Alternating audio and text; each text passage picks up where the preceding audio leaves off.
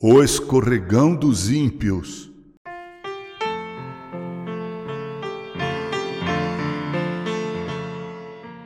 Na década de 80 eu li o livro da PES, Publicações Evangélicas Selecionadas, do saudoso reverendo William Barclay, intitulado Por que prosperam os ímpios?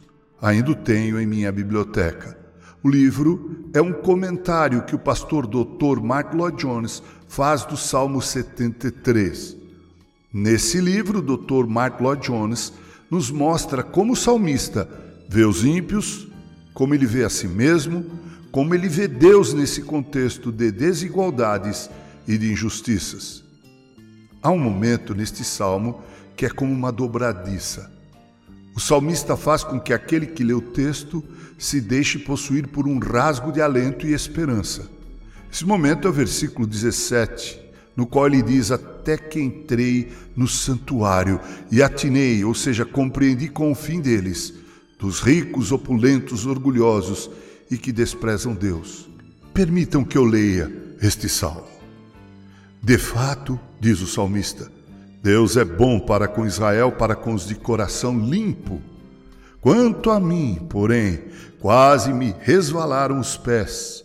Pouco faltou para que se desviassem os meus passos, pois eu invejava os arrogantes ao ver a prosperidade dos maus. Para eles não há preocupações, seu corpo é forte e sadio. Não partilham das canseiras dos mortais, nem são afligidos como os outros.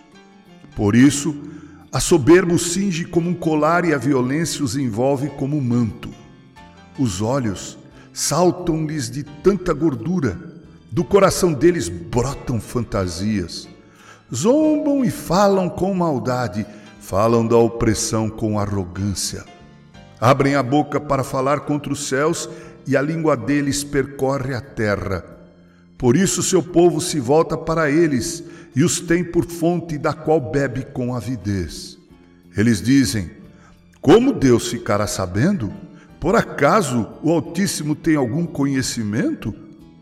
Eis que estes são os ímpios, e sempre tranquilos, aumentam as suas riquezas. Com certeza foi inútil conservar puro o meu coração e lavar as minhas mãos na inocência, pois o dia inteiro sou afligido e cada manhã sou castigado. Se eu tivesse pensado em falar tais palavras, já aí teria traído a geração dos teus filhos, ó Deus. Em só refletir para compreender isso, achei que a tarefa era pesada demais para mim, até que entrei no santuário de Deus e descobri qual seria o fim deles. Tu certamente os pões em lugares escorregadios e os fazes cair na destruição. Como são destruídos no instante, são totalmente aniquilados de terror. Como acontece com o sonho quando alguém acorda, assim, ó Senhor, ao despertares desprezarás a imagem deles. Quando meu coração estava cheio de amargura e o meu íntimo se comoveu, eu estava embrutecido e sem entendimento. Era como um animal diante de ti. No entanto, estou sempre contigo. Tu me seguras pela minha mão direita. Tu me guias com o teu conselho e depois me recebes na glória. Quem tenho eu no céu além de ti? E quem poderia eu comparar na terra além de ti? Ainda que a minha carne e o meu coração desfaleçam, Deus é a fortaleza do meu coração e a minha herança para sempre. Os que se afastam de ti certamente perecerão. Tu destróis todos os que são infiéis para contigo. Quanto a mim, bom é estar perto de Deus. Faço do Senhor Deus o meu refúgio para proclamar todas as suas obras. Amados irmãos, prezados ouvintes, certamente Deus coloca os ímpios, os arrogantes, os soberbos em um lugar onde eles pensam estar seguros.